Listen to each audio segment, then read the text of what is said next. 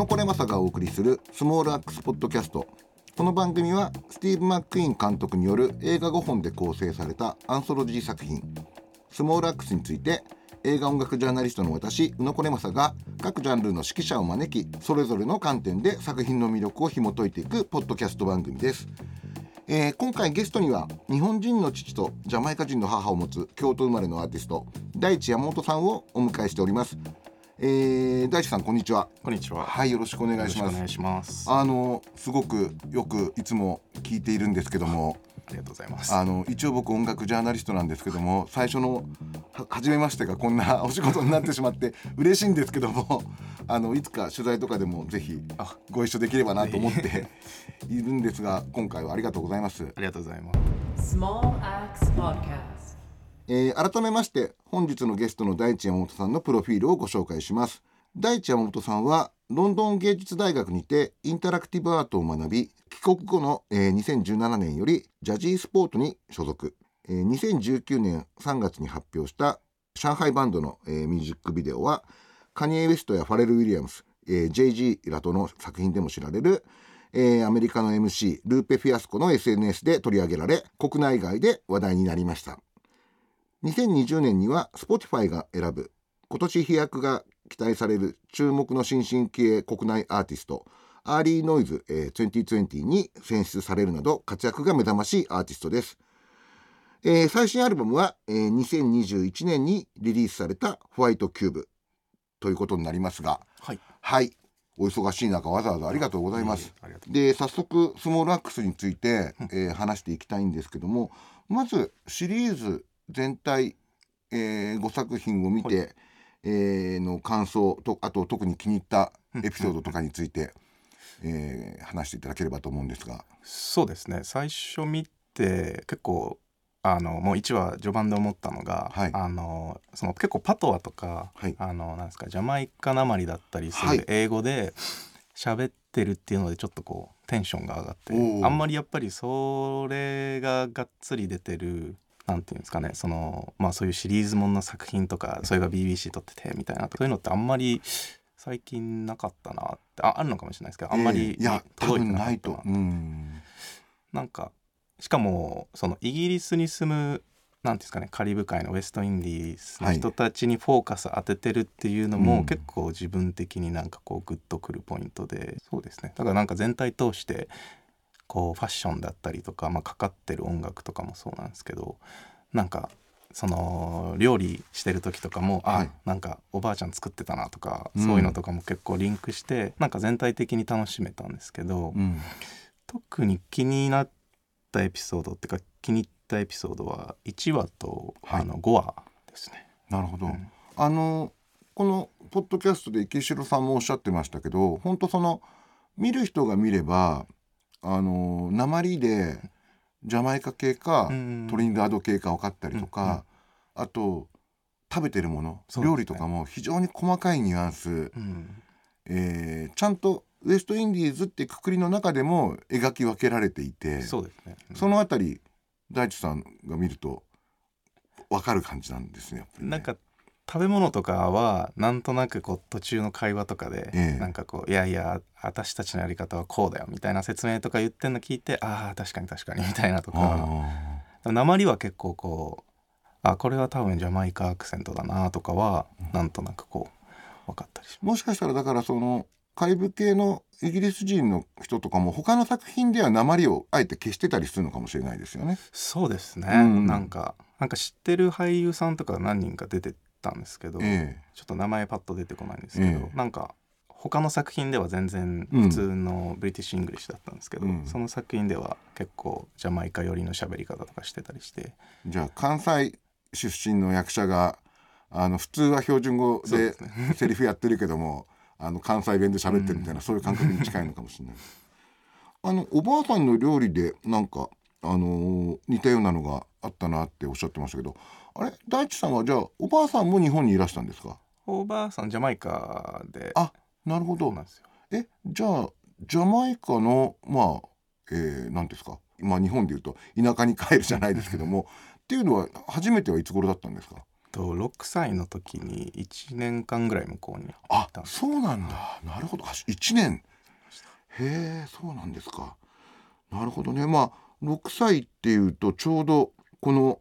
えーシリーズでいうと、さっきもちょっと名前に上がった、えーエピソード5のエデュケーションのあの主人公。実は、えっと、この「スモールアックス」ってエピソード2の「ラバーズ・ロック」のみまあ一応架空の登場人物で、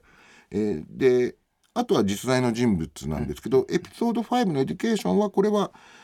監督自身なんですよね。あそうそうなんですね。で監督自身もディスレクシアみたいなものがあのあったようなんですけどもこれが気になったというのはどういう点なんでしょなんか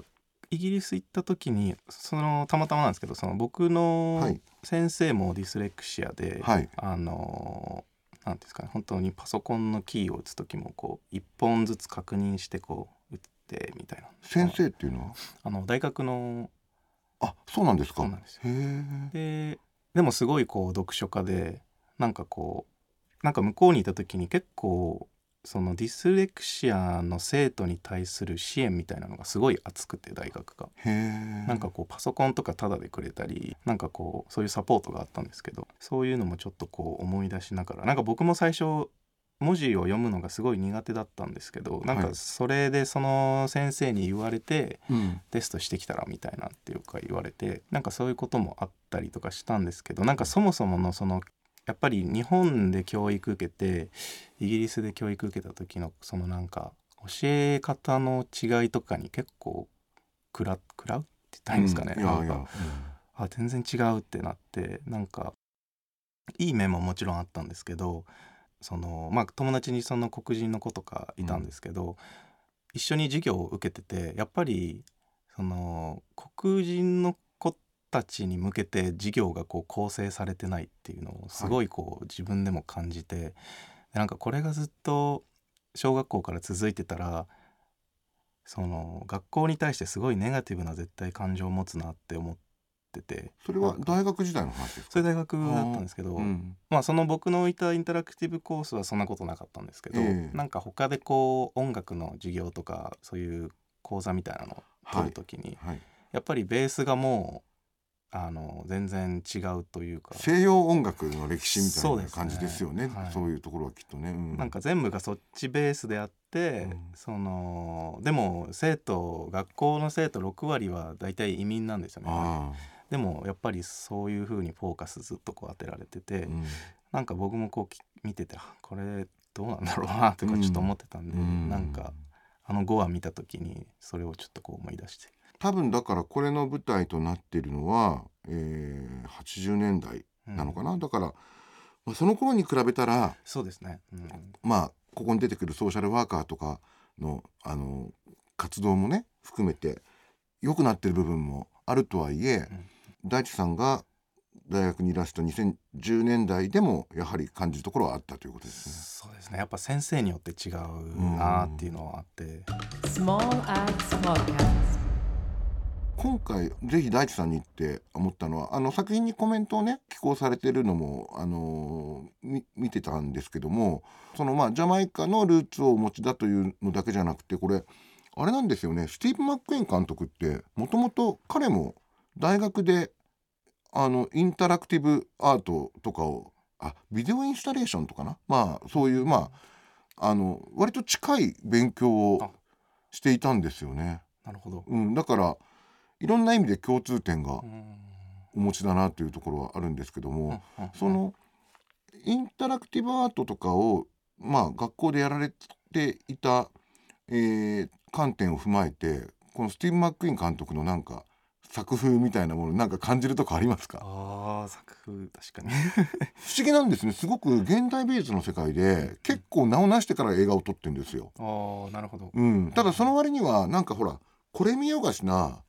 アートっぽい絵作りをとかをする方ではないじゃないですか。そうですね。うん。うん。どうどう言っていいか分かんないですけどすごい素直に撮ってるっていうか、うん。なんかそこまでそういう何か感じたりはしなかったうん。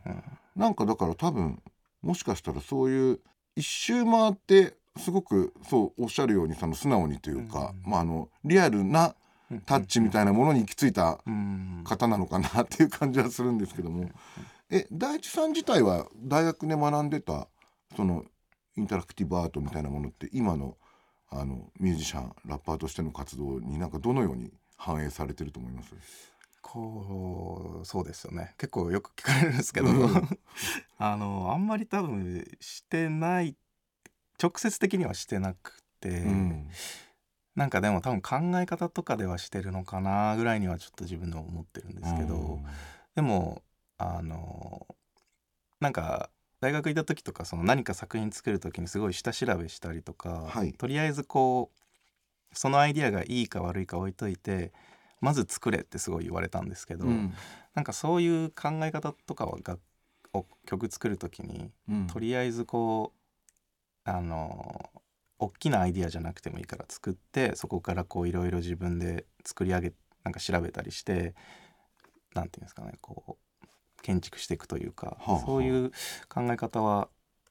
多分通じてるのかなとかこうーん。そうなんだ。まああれですね。だから物事に対するアプローチの仕方みたいなもう、のうん。には、多分反映されてるっていう。多分はい。だからそこの今作ってるものと直接の、えー影響がわからないというところも似てるのかなっていう気がするんですけどね監督。あのさっきおっしゃってたその最初にジャマイカジャマイカにはじゃあこその1年間行って以降も何度かいらしてる？その後は最後行ったのは、えー、8年前とかあなるほどなるほど、うんあのどうですか？やっぱり全然京都とは違うとは思うんですが、そうですね。最初に感じたこととかまああの1年間過ごして感じたことみたいなのって。やっぱ最初行った時はその物がないんであのおもちゃとかもないんで、みんな自分で作るんですよね。それがすごい僕は新鮮だったあーなるほど。っていうかうんなんかでもお父さんの世代とかに聞くと「うん。いや俺らの時もそうやったで」みたいな。あ日本でも、はい。そのなんか牛乳パック使ってこう車作ったりとかなんかわかんないですけど、うん、なんか。そうですね。そういう確かにだからまあ今はこそういう教育をわざと頑張ってしないとなかなかできないですけどね。うんそっかそっか。あのそうですね。だからすごいジャマイカ坂が多いんですけど、ええ。みんなこうじお手製のスケートボードというかなんかこうハンドルついたちょっとスクーターみたいなのとか作って、ええ。それをこう坂で下ってこう遊んだりとか、ええ。なんかそれを全部こう手作りでやってたりしてなんか面白いなと思って。でなんか僕は日本からあの買ったスケートボードを持ってってたんですけど、はい。向こうはそれがすごい羨ましくて。ええなんかこう子供たちがこう集まってくるんですけど僕、うん。お兄ちゃんいるんですけど、うん。お兄ちゃんと行ってでも僕僕とお兄ちゃんはその作ったスケートボードの方がかっこいいんでうん。交換しようとか言ってうわいい話だ。なんか交換してこう遊んでたの。へえけどじゃあそれもきっともしかしたら大学でアートを学んだのとつながってるのかもしれないですね。そうかもしれないなんですね。かものをうん。自分でゼロから作っていくみたいな、うんあとはあのーまあこれもよくあのプロフィールとかに書かれていることですがお父様が京都メトロというまあ老舗というか有名クラブのオーナーでいらしてもちろんあのクラブと飲食店で違うんですけどもあのエピソード1のマングローブっていうのはうん。まさにまあマングローブはお店の名前ででま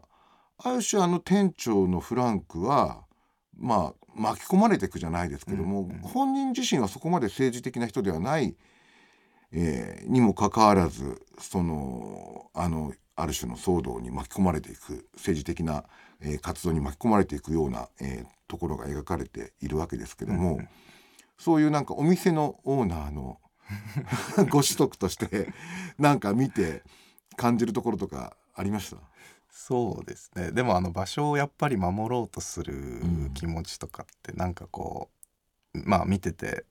通ずるんだろうなというかあのやっぱり風営法の時はい。すごいそれ感じて、あのそのダンスの規制でみたいな時に、うん。なんか僕も署名一緒に集めたの覚えてるんですけど、はい。結構その時ってまだだって10代でしょ？そうですね。ですよ18ね。とかでしたね。ええ。なんかでもまあ言ったらお父さんもなんかこうこれで言ったら生活してるからっていうのがもうかかってて、でまあそれ以上にそのその場所を必要としてる人たちはいのこととか多分思ってなんか本当に僕がお父さんを見ててその時期が一番働いてんなっていう印象でしたそっかそっか、うんけどねマングローブはもうあの90年代になくなってしまいましたけど、うん、京都メトロは今もね健在で、うん、そうですね。うん、またけどねコロナとかの時期とかも大変だったんじゃないですか？大変でしたね、うん。なんかすごいでもクラウドファンディングとかでええ。すごい集まったりとかあと国の助成金とかいろいろこう申請してなんかなんとかやってるみたいです。そのお店のオーナーの父親を見ていてなんか大地さんはなんだろう場の大切さであったりとかなんか自分でもいつか場を作りたいとかなんかそういうこと考えあるいは大変そうだから自分はいいやとか あったらありますか？まあでも場を作りたいっていうのはそのスペースじゃなくてもなんか自分のそういうわかんないですけど何か表現する一つのこうチームじゃないですけどそういう場っていうのはやっぱりいいなって思うんですけどやっぱりおなんかお父さん見ててその場の大事さももちろんなんですけどすごいこう喋りが得意な人ではあ。人と人をつなげたりとかしながらなんかそういうところに多分喜びをこう感じててなるほど。だからなんかあそれ俺にはできないなと思ってなんか、いわゆる客商売ってやつですかね、うん。結構だからお客さんとかもなんか手料理こう振る舞ったりとか、うん。なんかそういうのがすごい好きなんだろうなと思って。確かに。僕も友達大学の友達とかでん。カフェやったりとかあとホテルやったりとか沖縄行っていますけど、うんまあコミュニケーションのお客さんと見てると絶対自分にはできないなと思いますね。あのお客さんになとフランクに話すのが自然にできる人じゃないと、ん客商売って多分できないんだろうなって。え大地さんも割とそういうのは苦手？うん苦手です。そうなんだ。へえ。けどご自身も多分非常にお忙しくて多分その仕事はきっとまあ今日もね東京のスタジオに来ていただいてますけども東京での仕事も結構もうここ数年すごく増えてるとは思うんですけどもまだ京都にあのお住まいなんですよね？そうですね京都住んでます。うん、そこはなんかやっぱりあれですか？地元を大切にするみたいな そういう思いも？なんか結果そうなってきました。うんはい、なんかもともと東京に来ようと思ってたんですけど、うんなんか京都でもできるなってな思い始めた時ぐらいからこうコロナとか始まってなんかそこからリモートでこう作業をすることが当たり前になってなんか東京にいなくてもまあできるなってまあそれでアルバムも実際作れたんでっていう段階ではあるんですけど。あじゃあもう本当に一回も東京には住んでないってことなんですかこすれはい住んでないです。じゃあこれからも多分そうこれを続けていけそうだというそうですね。まあ住ん全然住みたくないとかではないんですけど、うん。まあなんか理由があったら。けどなんか不思議ですよね。京都のね地元にで活動できるってのはすごくいいことだと思うしそれは多分5年前10年前よりもやりやすくはなってると思うんですけども昔からそのなんだろうそれこそ京都ジャズマッシブの沖野さんとかあとあの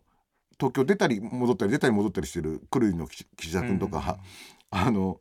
ね京都の人って比較的そういう結果的に地元愛が強く見えられることが多い気もするんだけど やっぱり独特の風土があるんですかね。そうですね。でも京都の人京都好きだなってやっぱ見てて思いますね、なんかなんか多分コミュニティすごい小さくてうん。全てが完結するんであな。んかこう安心感があるのかわかんないですけど、うん、なんなんでなんだろけどそのいやあのねこの話っていうのはだからその一作この第1話のマングローブのあるノッティングヒルもまあかなり早い段階でジェントリフィケーションが進んで、今でもノッティングヒルカーニバルとかは行われているけども、もう全然そういうその、えー移民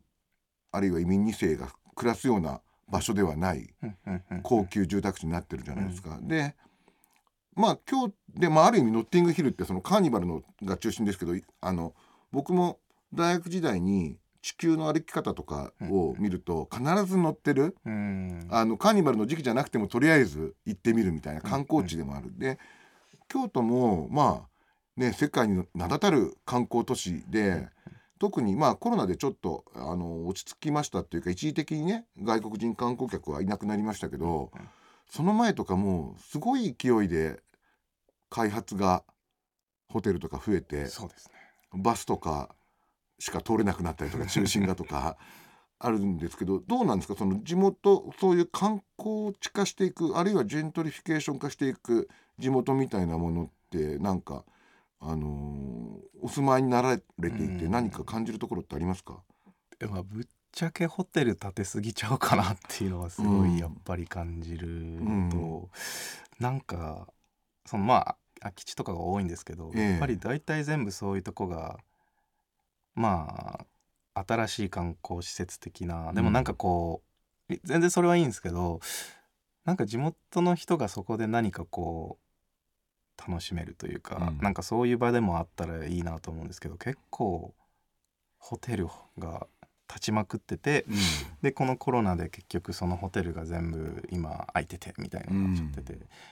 なんかちょっとそれは残念だなとは正直思ったりはしました。だって僕メトロは昔行ったことあるんですけども結構ないい場所ですもんね、うん。一等地ですよね。うん。そっか。えー、けど地価は上がってるのかな？分かってるんですかね？わかんないけど。おおえ土地をも持ってるんですよね。オーナーシップなんですよ。借りてるんいですか？や借りてますねずっと。うわじゃあ逆に賃料が高くなって大変じゃないですか。そっか。なるほどね。Small Axe Podcast. ロンドンに留学時代はノッティングヒルのあたりとかって行くことありました？でもカーニバルの時ですねそれこそはい。いどいいかがでした？や僕僕はすごい好きだったんですけどやっぱもう毎年喧嘩だりうん。何か殺 殺人だったりが起きてしまうみたいなこともあるみたいなんですけへどえでもやっぱりあのエネルギーはあのいけてよかったなってこう思いました体感できて。多分あれですよね。もうサウンドシステムとかがガンガン走るようになってからですよね。そうですね。多分僕がイギリスとかに旅行し始めた90年代とかはもっと牧歌的なものだったと思うしよりなんていうんですか？まあ生の。うん。基本的には打楽器の生だったけどうんねある時期からすごくあのサウンドシステムがガーっていく感じですよね。そうですね。うん、うんうんうんそっか喧嘩とかもそれあるような。ん。うん。すごい人数なんでやっぱり。うん集まってる。しかもそれはあれですよねカリビカリブ系同士ってことですよね基本的にはね。けいやどうなんですかね。うんそこまで詳細わかんないんですけど、大体こうニュースとかで二人なんかこうナイフで刺されてみたいなとか。そっかなるほどね。2010年代の大地さんが、あのー大学に留学中のロンドンとここで描かれてる70年代80年代のロンドンのなんか違いみたいなものって作品見て感じるとこありました？うんそんなに感じなかったんですけど、多分建物とかがそのずっと残ってるんで同じ建物が。うん。なのでこうパッと見の外見はそんなに変わってなくてあそのファッションとかは違うのかなっていう感じだったんですけど。うん。うん。エピソード4とかだとまあなんかその地元であの音楽あ、まあ、自分のアイデンティティに目覚めしかもレコード屋行ってなんかだんだんそのクラブとか行ってうん。みたいなそういうその10代の、えー音楽文化を通してなんか自分を発見するみたいな過程が描かれてますけどもあのご自身と重ねる部分とかってありませんでした？あんまりそうですね、うん。どうなんだろ そっかけどあれかもっとそそういう意味ではすごく音楽に囲まれて育ってきてるわけですもんう、ね。うん。大地さんの場合は。確かに。うん。あんまりレコードとかも買ったことなくて、うん。なんかまあ多分 CD とかだったのかもしれないですけど、うんうんうん。なんかけどその10代の時に、まあ、CD でもいいですしなんかこれはってなんかなんだろう自分の中で一つの大きなきっかけになった作品との出会いとか、あのーありました？そうですね。まあヒップホップかっこいいってなったのはまあドクター・ドレだったりビギーだったりですけど、なんかすごいのめり込むきっかけになったのはしあの慎吾2さんとか、うん。あのその時だとメイソさんとかうん。の作品聞いて、うん。結構わーってなってなんかラップ書いてみようみたいな。なるほど。思いました。じゃああの奴隷とかあの時代になんかなんだろう例えば髪型とかファッションとかも憧れて真似てみるみたいな感じではなかったの？あーでもちょっと真似てました。あー。あの TI の帽子のかぶり方とかなんか。ああなるほど。あそういう段階は一応踏みつつって感じですね。そういう中でなんかそのなんだろうご自身の中でのあのジャマイカのルーツみたいなものっていうのは意識せずにやられてた感じですか？当時は。そうですね。そこまで意識してなくて。うん。うん。けど今年出た「エブリデイ・ピープル」とかを聞くとなんかすごくそのこれまでのね曲と比べて非常にその直接的にその自身のルーツであったりとかうん。その葛藤についてリリックを書かれていてうんなんかなんだろう。ん何かそのし気持ちの変化みたいなものがあったのかなって思ったんですけど。そうですね。なんかあのまあまあでも最近の自分のこうテーマとしてはい。あの思っなんですかね。気づかないうちにこうと言わないでおこうみたいな言葉とか感情とかがなんかこうあるなっていうのに気づいて、うん。でなんかそれをすごいこう捕まえようとずっとしてるんですけどそれがそのまあ「エブリデイ・ピープル」でなんかこうつちょっと捕まえられたっていう感じがあってまあそれを歌おうと思ったんですけど最初はこんな個人的なことを歌っていいのかなっていうのはちょっとなんかこう思ったんですけど。あえて避けてきたみたいなところあったんですかね？そうですね。なんか歌うことで一つはこう自分とその聴いてる人の距離みたいなのが離れちゃうのかなっていう心配とうん。すごい自分自分の話なんでうん。なんかこう聞いてて「いやお前のお前のそんな 知らんわお前のそんななんかこうミニなんですかマクロな話は」みたいな、うっんてなるのもなんかちょっとこう心配だったりとかなんかそういうのいろいろあったんですけど、うん。でもやっぱり自分が好きな人の作品とかってすごい個人的な話とかやっぱりしててはい。それをどうやってこう大きな流れにこうつなげていくかみたいなところかなって思ったんで、まあ書いてみようみたいなのがありました。なんかすごくあの重要な曲だなって思ったしまあやっぱラップってねある種ストーリーテリングの力うんうんである以上そのやっぱりその中心に自分がいるっていうのはまあ当然っちゃ当然ですもんね。だからスティーブ・マック・イーンもまあこれちょうど今まあ52歳でまあ50歳になる直前くらいに作品なんでまあ10年くらい構想でいうとこの作品あったらしいんでまあ40前後くらいからこういう作品作りたいなって思ってたと思うんですけど実はこの今回の「スモールアックス」を作るまではもちろんそのそれでも夜は明けるみたいなねその人種差別に関する作品は作ってましたけどもそのまああれはアメリカの奴隷制の、えー描いた作品なんでこの自分の地元のロンドンを舞台に自分のストーリーを描くっていうのにまああの監督デビューしてからでも十何年かけてやってるわけだから、やっぱどっかのタイミングでそういうのはきっとクリエイターにとってはん。来るものなのかなって思ったんですけど、うん。うん。ううん。ん、大地さんの、まあ、これまでそのだから、えーとまあ、ジャマイカに1年いた時代のあと、まあ、その前でもいいんですけど、まあ、京都で暮らしている時代とか、えーロンドンで暮らしている時代だとかあるいは、えーラッパーとしてデビューしてからみたいな形でその人種の問題で何かそのなんだろうまあスモールアックスで描かれてるような例えば対警察であったりとか、えーまあ対まあこの場合は白人だったりするわけですけどもなんかその記憶に残る経験みたいなものってお話しいただけるものがあったら、まあ、なんか日本にいる時はなんて言うんですかね。感覚的にこう差別っていうよりかはなんか向こうが全くこっちのことの情報がないことに関するなんかこう恐怖というか、なんかそういうリアクションをこう感じるてたんですけど、うん。まあちっちゃい時から。それがこうおおもなんですかね。まあそういう指さされたりとかなんかこう笑われたりとかなんかそういうことがでもなんかこう向こうが多分会ったことないっていうのもあると思うんですけど、イギリス行って思ったのがなんかあまたこう違う角度で本当に根強くこう根深いっていうか、うん。あるんだなと思ってそれヨーロッパだったんですけど、うん。旅行してた時にあの駅員さんに電車からこう引きずり下ろされたことがあってでなんかそれが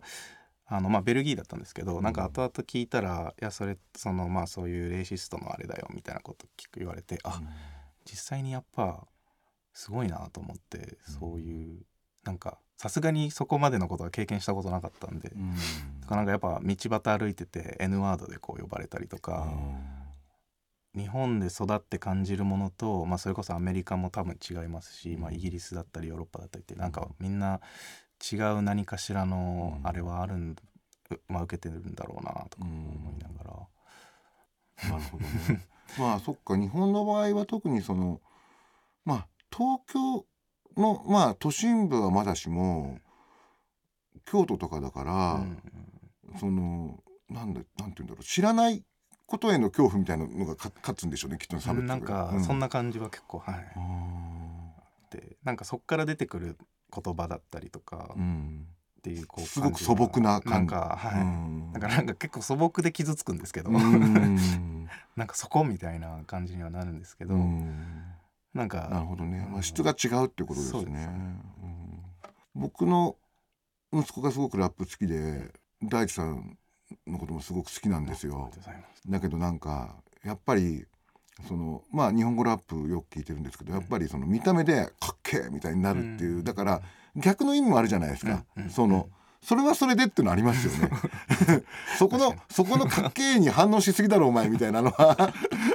あるしまあ難しいところですよね。けどだってかっけえって思うのも子供としてはね、まああの素直なあれじゃないですか、うんうんうん確かそういうのはその例えばラップをしていてあのブラックの血が流れているっていうのはメリットデメリットあると思うんですけども、うんうんうん。何かあります？感じて。僕でもラップ好きでラッパーになりたいなって思ってたんですけど、すごい止めてた理由が結構そこにあってなんかなるほこう、まあ、親に一回言われたんですけどお母さんに、あのあのお,、ね、お姉ちゃんもともと陸上やってて、はい。でなんかあお兄さんじゃなくてお姉さんもいるんだ、はい。おお兄さんとお姉さん3人兄弟？3年兄弟。で,、はいはい。でお姉さんが結構陸上の記録を持ってたんですよ。なんか高校生の時とかに。大阪府とかあの関西とかや日本とか？多分日本おの女子高校生の 400m かなんかでまあ今破られてるかもしれないですけど、うん持っててでもその時にあのなんかお母さんがこう黒人うんって言われたらスポーツ音楽って大体みんな想像してえでなんかそそこそこじゃなくてちゃんと勉強してちゃんと大学行ってちゃんと職を手につけなさいみたいなことをこう、うん。そういう話があってでも結局お姉ちゃんはそのその通りに行ったんですけど、うん。そのまあ、陸上をやめて、まあ、うん。実際その体壊したら終わりだっていうのも、うん。多分いろいろ自分の中であったんですえけど、まあ、それで大学行って就職してって言ったんですけどなんかそれがす僕には言わ言ってこなかったんですけど、うん。なんか自分の中でめっちゃ引っかかっててそういう意味でもなんかちょっと音楽好きなんですけど一応そのもう一個アートも好きだしアートを学んでからうん。ちょっと考えようみたいなのもちょっとだけあったというか。それがやっぱ大学でアートを学んだ理由の一つでもあるそうですね。うん、ある種のその人種的なステレオタイプにうん、まあね旗からはハマってるように見えちゃうことに対する、うんあの抵抗みたいなことですね。なんかそうですね。うん、それ以外の何かっていうのにちょっとこう多分欲してたのかな。まあ別に好きだったんで全然いいんですけど、うん。でもまあ結局それで一周回って音楽やってってなっててでもいいまだにやっぱり思いますねそれは。なんか、まあけどだからそういう春巡があった上でのまあ例えば最新曲の「エブリデイ・ピープル」みたいなことなんでしょうねきっとね。うんそうですね。うん。うん。そっか。だからそれはそうですね。当事者じゃないとその感覚というのはなかなかわからないけども、まあただラッパーとしてのメリットもああああるのかな？そうですね。それはあると思います。多分なんかまあもうよく言われるんですけど、うん。その見た目で大地はもうかよみたいな感じでやっぱり多分あつかみとしてもつかねみとして、うん。う ん確かにそうですよね、ラッパーネームじゃないですもんね、Axe Podcast. スモールラックスと直接関係なくてもいいんですけどもあの割と映画とかテレビシリーズとかっていうのはご覧になる方なんですか？そうですね。見れる時は見るようにしてますね。なんか特に思い入れのある作品とかあったら教えていただきたいんですけど最近すごいハマってたのはあのエピソード2で出てたんですけど、はい。トップボーイのはいはい。を結構一気見しておおあれもロンドン舞台あれもすごい良かったな。なるほど。トップボーイそうですよね。あのキャストも結構かぶっていて。そうですよね。あれはまあ現在のロンドンの、まああるある種まあドラッグディールとかが中心の話ではありますけども、えっ、とマイケル・ウォードか。あそうです。出てるやつですよね。そうか。彼が僕一番好きだったんでそのトップボーイのうん中でそれで出てきてうおーってこうちょっと盛り上がったというか。なんかだからトップボーイももうちょっと日本で見られてもいいのになとかね、うん。思いながらもそのやっぱりあれ自身はそのシーズン3から、うんあのドレイクが続きを見たいからお金を出してみたいな エピソードもあるんですけどもイギリスにもすごく力のあるラッパーとか、うん。まあ、力だけじゃなくてまあイギリスの中では例えばストームジーとかって、うん。グラストンベリーで鳥やったりとか、うん。デーブとかもう大人気のラッパーとかいるけど、うん。やっぱりあれですね日本は特にラップとかドラマシリーズとか、うん。あとまあブラックカルチャー全般相当アメリカ寄りですよね。そうですね。うん。むしろアメリカのラッパーとか作り手の方がイギリスをちゃんと見てあの役者とかでもね、うん。あのそれこそレティシアシアライトだってそうだしクリエイター同士の交流はあるんだけど、うん。なんかあれですよね。そういう感じはありますよね。そうですね、うん。なんかでも最近増えてきたのかなってちょっと思いました。そのイギリスにこう、なんですかね。フォーカスが向いてきてるみたいな、うん。なんかちょっとずつファッションとかも。まあでも多分ドリルのそういううん。あれも多分大きいと思うんですけど、そっかそっか。うん。そうですね。うん。けど大地さんはそのなんかあんまりそのなんだろう。まあインタビューとかでもねあの読ませていただきましたけどそのリアルタイムの、えー海外のそういうまあ例えば最近だとドリルとかそういうそのそこをなんかあんまり追っかけるとかそういう感じはないですよね。一応聞いてます全部。大体、うん。そのどういうのき流行ってるのかなとかは。でも気になったら聞くぐらいですかねそっから、うん。まあそうですね。結構適適当に聞いてますうん。なんかそのなんだろう。あのーそういう方針みたいなものってあるんですかうーんなんか？本当に聞きたいものを聞くようにしてるっていうかなんかこうやっぱ作品作ってると誰が何してるか聞いとかなみたいなうん。感じで聞く時とかもあるんですけどなんかそれしてる時ってあんまり楽しくないなと思って、うん今の気分で自分が一番聞きたいのってなったら結局そういう流行りからずれることもあったりまあ流行りのものすごい聞きたくなる時もあるんですけどなんかまあそういうそれぐらいのニュアンスで聞いてます。あのラップの場合は当然日本語でラップをすればそこにまあフローも含めてオリジナリティっていうのはまあおのずと生まれてくるとは思うんですけどもそのビートとかトラックの面でのその日本でラップをやってるっていう意味でのなんだろうオリジナリティのなんか出し方ってなんかむ難しいですようね。んそうですよね。例えば UK だったらそのアメリカのメインストリームとは違う今これが流行ってるみたいなのあるけど、うんうん日本ってそういうなんか日本での流行りみたいなのもあんまりないじゃないですか。そうですね、うん。確かに。うん、なんかそういうところで音楽的な意味でのなんか大地さんのどういうやり方をしていこうみたいな考えってもともとその慎吾通さんとかで特にのめり込んだっていうところから割とそのちょっとジャジーなトラックみたいなものは多分テイストとしてはあると思うんですけども。でそれはまあある種、うん、最近だとまあどちらかといえば UK に近いのかなっていうのもうん。あるんですけども。まあ、基本でもまあかっこいいビートでやるっていうのがベースなんですけど、うん。やっぱりあのーなんていうんですかね。まあすごい僕の好きなそのトラックメーカーで JJJ さんとかそのはい。エブリデイピープルとか、まあ、KM さんだったりとか、国宗さんだったりとかってなんかこう海外に寄せてないけど世界の流れの中で作ってる感じがあるっていうか、なんか大きな流れの中でみんな同じ方向に向かって作ってるみたいなすごいトラックなんですけど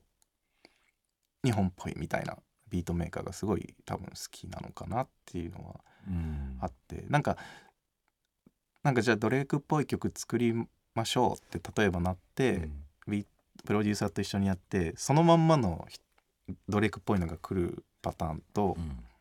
自分なりに解釈してなんか全然違うものが出てくる人がいて、うん。多分その後者の方にすごい惹かれるというか僕は、うんそういう感じなのかなとか思います。あけど分かります。だから KM さんとかもそうですけど、やっぱ向こうのビートメーカーにはない緻密さというかなんかこ小ネタをなんかビートの隙間に入れてる感じとかっていうのが、確かに僕も普通のにそのリスナーとして感じる日本の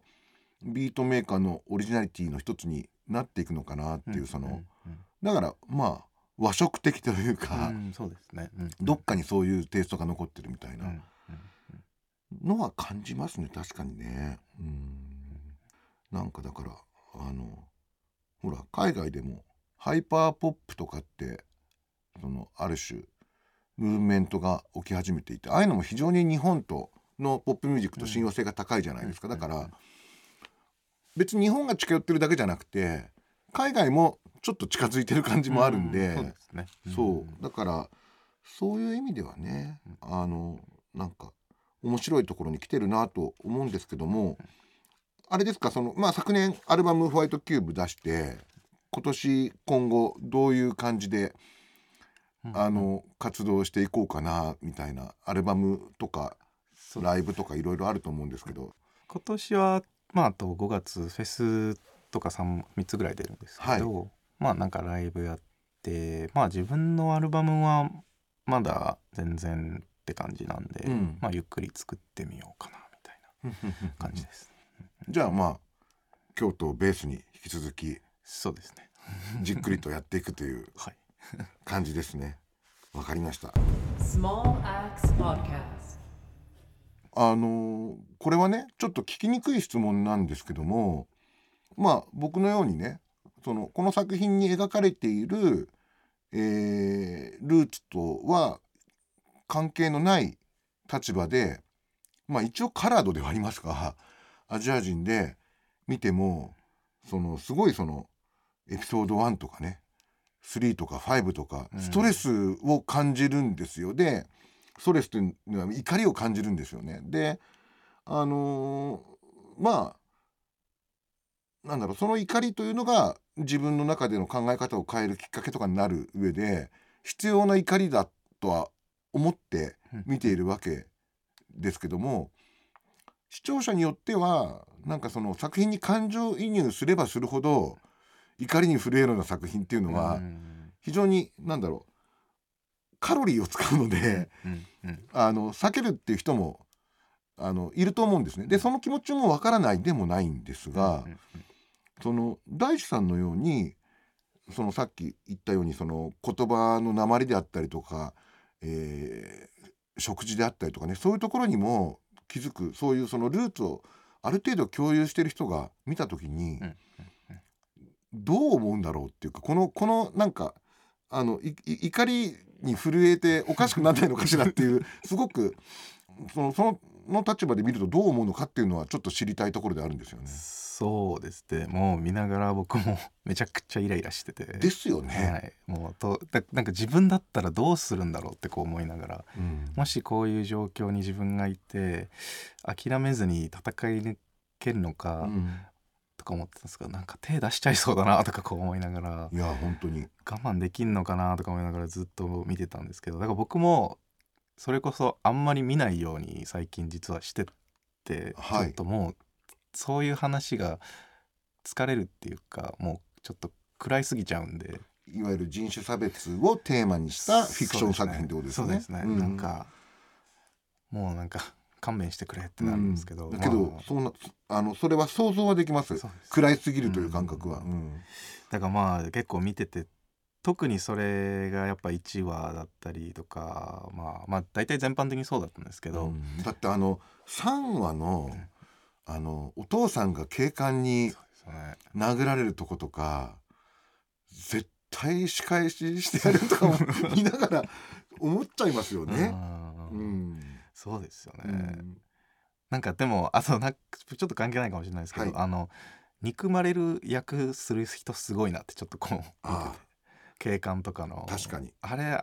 なんかよくあそこまでうざい役をできるなと思いながら結構見てました。それもなんか。そうですよね。うん。うん。けどまあさ避けてはきたんだけどもけど、今回スモールアックスをまあ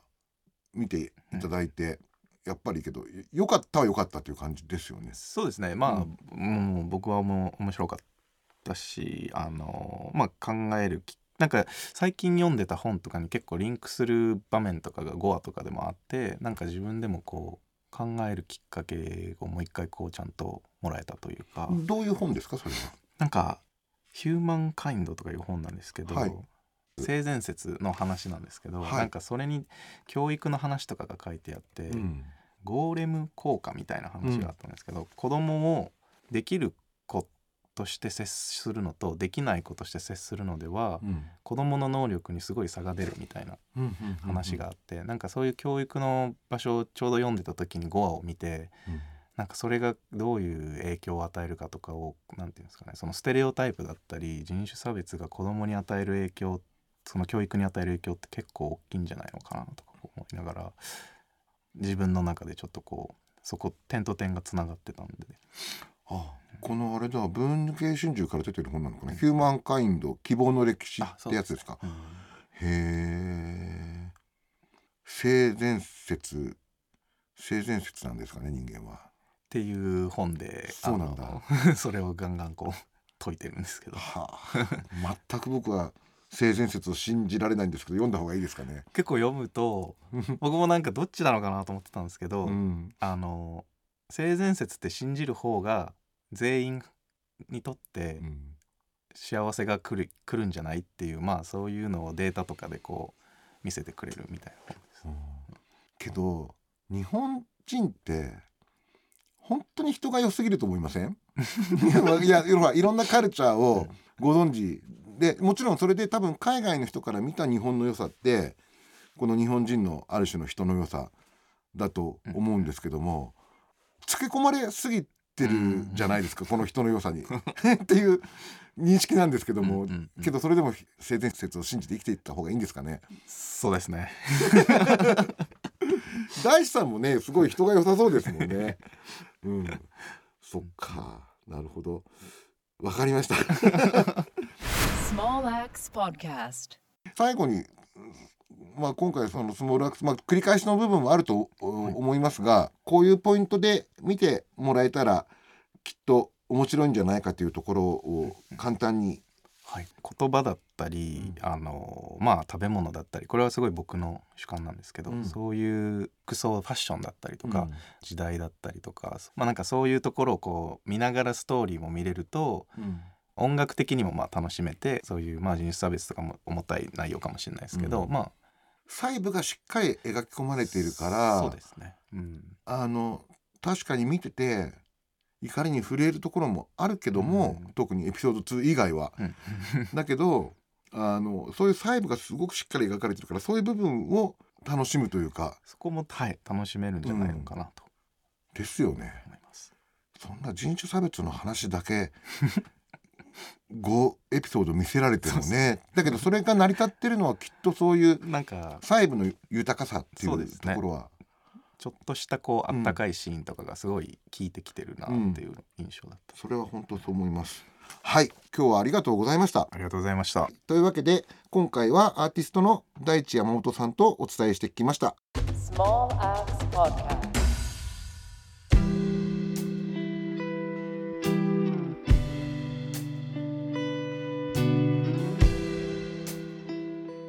のスモールアックスは、えー月額990円の動画配信サービススターチャンネル EX にて独占配信中です独自の公式アプリまたは Amazon プライムビデオチャンネルでお楽しみいただけますのでぜひご覧ください。次回はこのシリーズの最終回となります。ゲストはカリブ海のフランス語文学を中心に広くアフリカ系文化に関心を寄せる早稲田大学法学学術院准教授の中村隆之さんです。最終回ではこのスモールアックスの中でたびたび登場するブラック・ジャコバンという本を中心にですねこの作品の根底に流れる思想などについて、えー中村隆之さんとお話をしていきます。はい今回はいかがだったでしょうか？では最終回もお楽しみください。番組のホストは宇野これまさでした。